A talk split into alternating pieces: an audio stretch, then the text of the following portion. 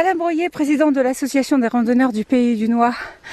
Nous sommes à Crozon, c'est magnifique.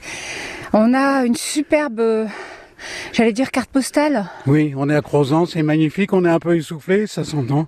Et là, on arrive complètement au sommet de cette petite côte qui nous a paru bien longue par moment. Et là, on a effectivement devant nous une magnifique carte postale.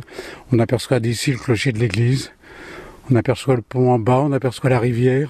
Et plus on va avancer, plus notre regard va se diriger vers les vestiges du château de Crozon. Et ça va être de plus en plus beau. Comment s'appelle ce, ce circuit? Là, on est sur un GR, il n'a pas de nom précis. On suit une partie de la voie de Compostelle. C'est pas un sentier de petite randonnée.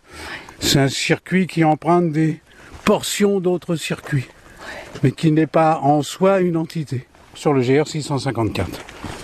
Celui qui va nous emmener, si on est courageux, jusqu'à jusqu'à Saint-Jacques de Compostelle. Ah ben, Génial. Ce que l'on entend parfois, si on prête l'oreille, quand on marche, c'est le bruit des lézards Ah oui. qui courent sur les feuilles. Ah bah oui, ils sont heureux. Hein. Ah là là, qu'est-ce qu'on aperçoit là? Alors là, on retrouve les sculptures. Il y en a partout. Crapauds, des, des petites grenouilles qui sont sculptées. Ce sont des gens qui ont sculpté ça. Alors on en trouve tout le long sur les rochers. Ah ouais, pourquoi les grenouilles? Là ici, bon, On sait parce, que euh, le sculpteur, euh, ça lui a plu de faire des grenouilles, euh, donc il a fait des grenouilles. De Mhm. même qu'ils ont fait la fémélusine, là ça s'explique un petit peu plus. Oui. C'était lié à la des, légende. des formes un petit peu bizarres. euh, on a encore plein de sculptures là un petit peu plus bas.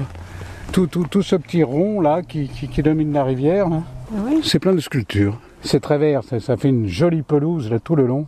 Et la falaise qui descend abrupte sur la Creuse. Et là on voit, on voit très bien la chapelle. On la devine, c'est la partie, espèce de petite tour qui est pas très haute qui avance, c'est la chapelle. Et là on aperçoit l'ensemble des tours. On aperçoit même la dernière tour, qui est la tour Colin. Et le rocher des Fileuses, on le voit d'ici, il est là-bas, juste en face, on va y aller, on va s'y rendre. Ah oui, on a encore euh, pas mal de, On a encore de pas à mal de parcourir. chemin à parcourir avant d'y arriver. La rivière est immense. La rivière est, elle est, elle est, elle est large ici, elle est, elle est relativement large. Il faut savoir qu'à l'origine, la rivière ici, c'était avait plus des allures de torrent, était beaucoup plus étroite, c'était beaucoup plus encaissé. Hein, c'est le barrage qui a changé complètement. Hein. Euh, la rivière qui l'a transformée en une rivière tranquille, alors qu'avant c'était carrément un, un petit torrent très très encaissé, comme je disais.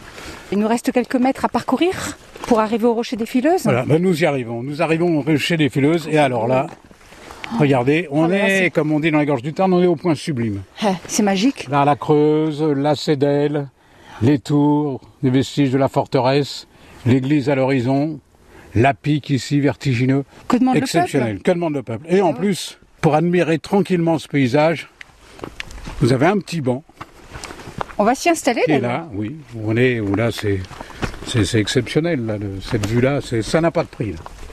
C'est la récompense des petits efforts qu'on a fait au départ, avec tous ces blocs de rochers un petit peu déchiquetés qui, qui descendent jusqu'au niveau de la rivière. La Creuse qui est à gauche, et là, on est juste au confluent, et la Creuse repart par là.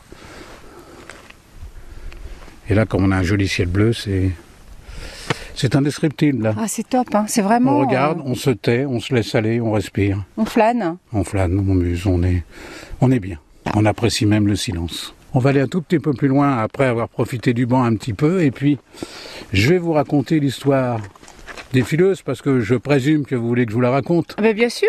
On va essayer de faire court, mais je vais vous la raconter. Je suis pas un grand conteur, mais dans les grandes lignes, vous aurez un petit peu l'histoire du rocher des fileuses.